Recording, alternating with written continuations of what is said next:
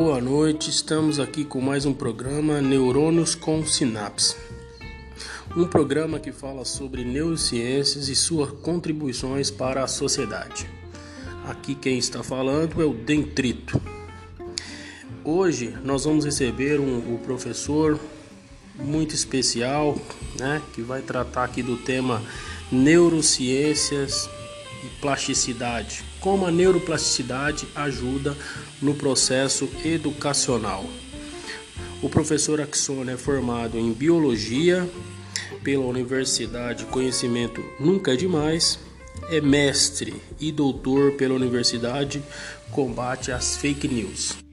Professor, muito obrigado pela, pela, por ter aceitado o nosso convite e poder passar um pouquinho do, do seu conhecimento aqui para o nosso público.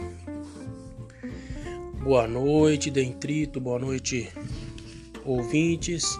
É um prazer, né, poder compartilhar com vocês um pouquinho desse conhecimento.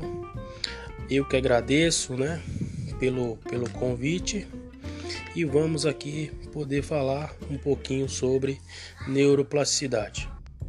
Para falar em neuro, neuroplasticidade, nós precisamos definir primeiro o que é neurociência. Né?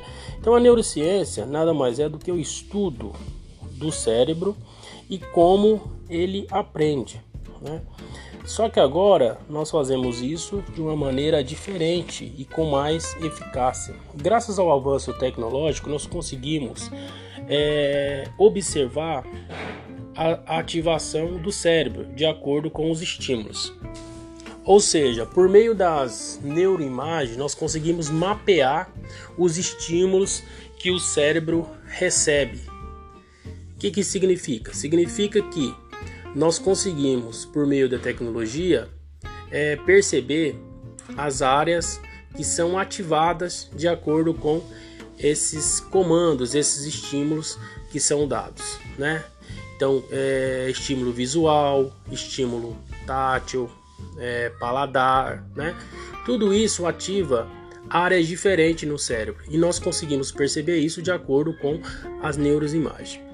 Dito isso, a neuroplasticidade, o que, o que vem a ser a neuroplasticidade? Como o nome está dizendo, é a capacidade do cérebro de, de moldar, ou seja, de flexibilizar. Né? O cérebro, na verdade, ele é flexível, né? ele consegue é, mudar de acordo com os estímulos.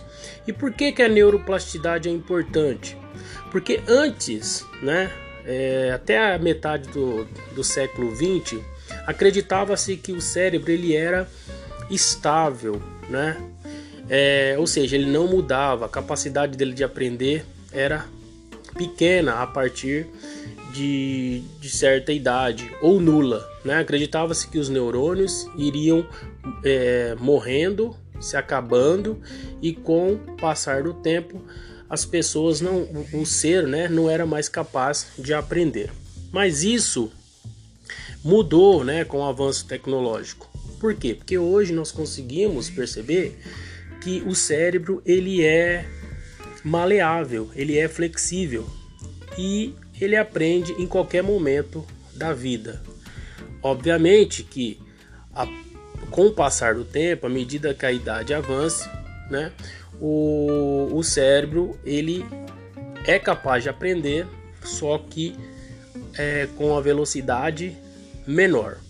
Por outro lado, nós percebemos também, por meio dos estudos da neurociência, que na infância a plasticidade cerebral ela é enorme.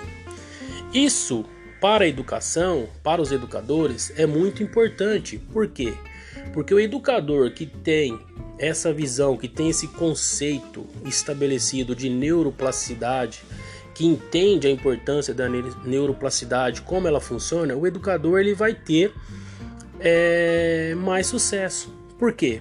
Porque a neuroplasticidade ela permite né, que o educador, conhecendo esse conceito, ele possa trabalhar com uma diversidade de estímulos. Ou seja, na infância, o aluno, né, a criança, ela está mais aberta para a aprendizagem.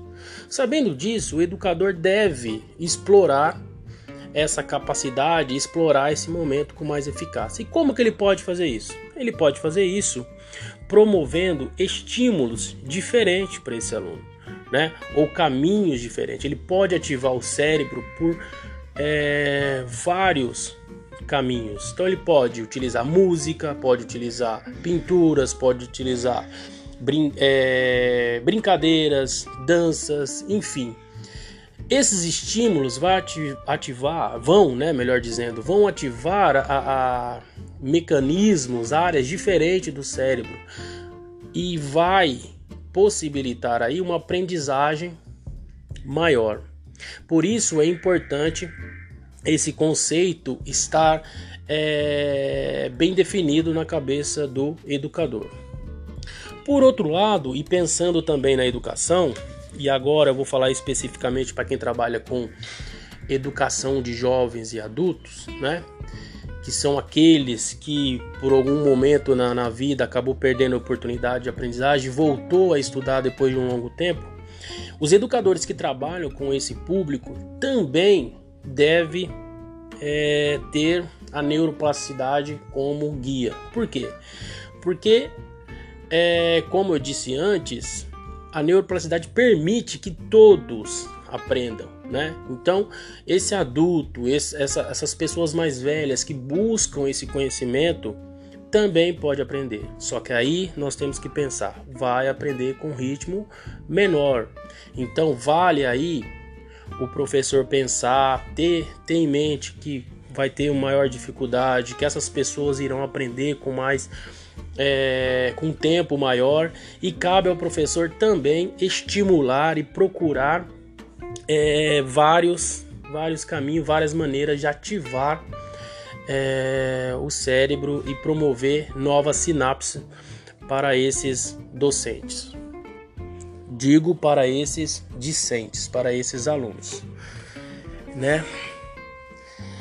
Professor, é, muito obrigado pela, pela sua contribuição, por ter passado um pouquinho do seu conhecimento para o nosso público, né? É, tenho certeza que esses conhecimentos serão é, muito válidos, muito importantes para os educadores que ouviram essas, essas considerações do senhor. Eu que agradeço, Dentrito, por essa oportunidade e estou aberto para outros momentos, se assim vocês entenderem. Certo? Boa noite a todos. Fiquem em paz.